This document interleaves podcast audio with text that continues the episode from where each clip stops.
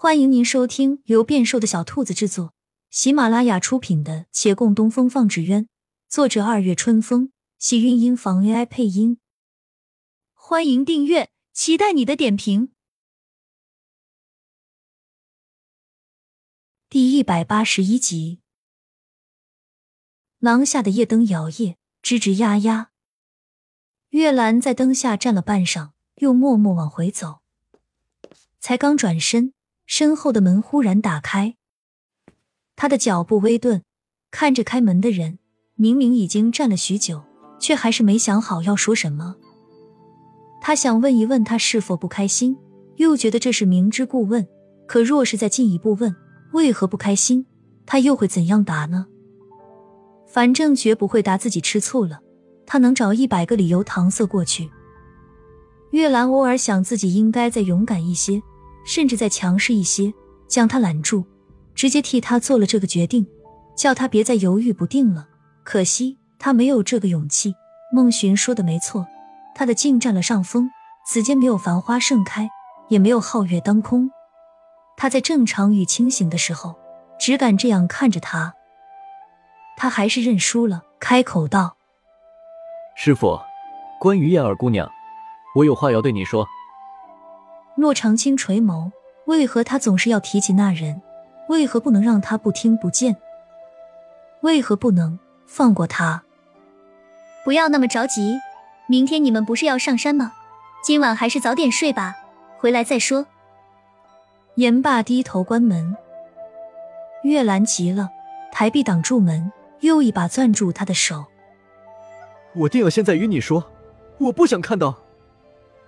他的身子僵了一下，仍低着头，一面挣脱自己的手，一面道：“可我现在不想听。”月兰不松，他就用力挣，手腕有些疼。他微微皱眉，手在这一刻被松了。月兰叹气：“那好吧，回来再说。”他默默点了下头，退后一步关门。门外的脚步声走走停停。最后终于远去。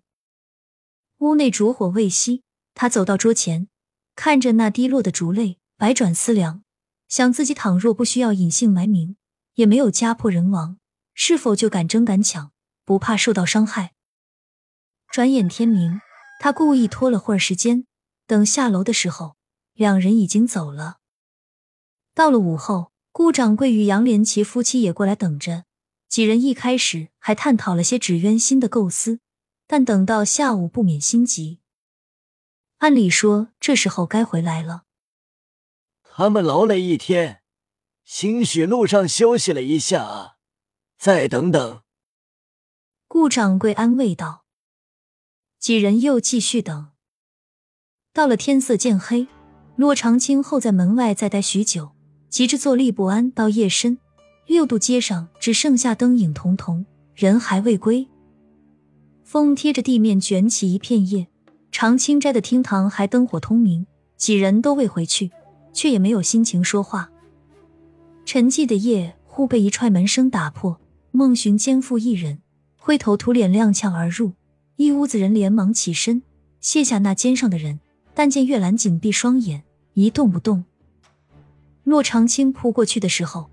一觉腿软，全身若置于冰窟，寒凉无比。好在月兰的身上是温热的，他紧紧搂着她，才觉自己的心还能跳。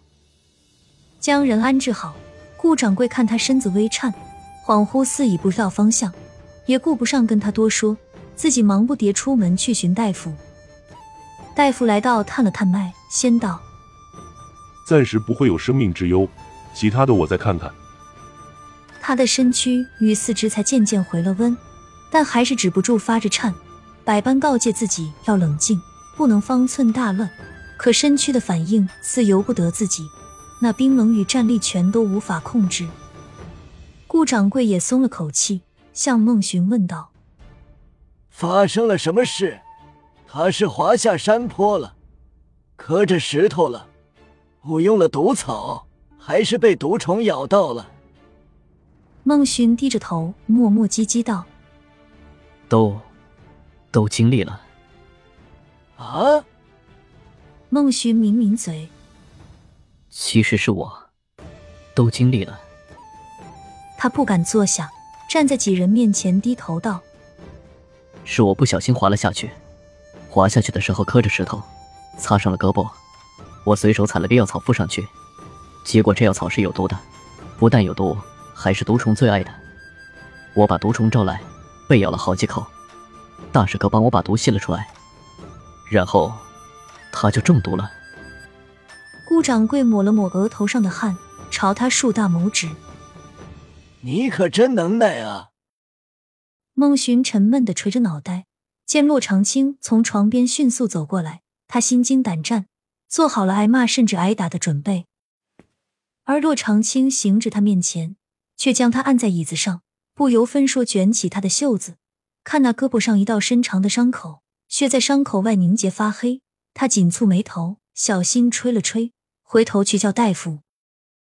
大夫要看伤口，孟寻就老实的任他将胳膊交到大夫手中，仿佛不是自己身上长的。他毫无感觉，只眨着大眼睛，惊愕的看他。那大夫道：“幸好体内的毒已经被吸出来了，只有表面残留了些，把肉剔一剔，再上些药就好了。”剔一剔肉，那不是很疼？洛长青担忧道：“阿寻，你能受得住吗？”他还在看着他，神游天外的点头：“小事一桩。”那好。洛长青定定神：“就麻烦大夫了。”亲亲小耳朵们，本集精彩内容就到这里了，下集更精彩，记得关注、点赞、收藏三连哦！爱你。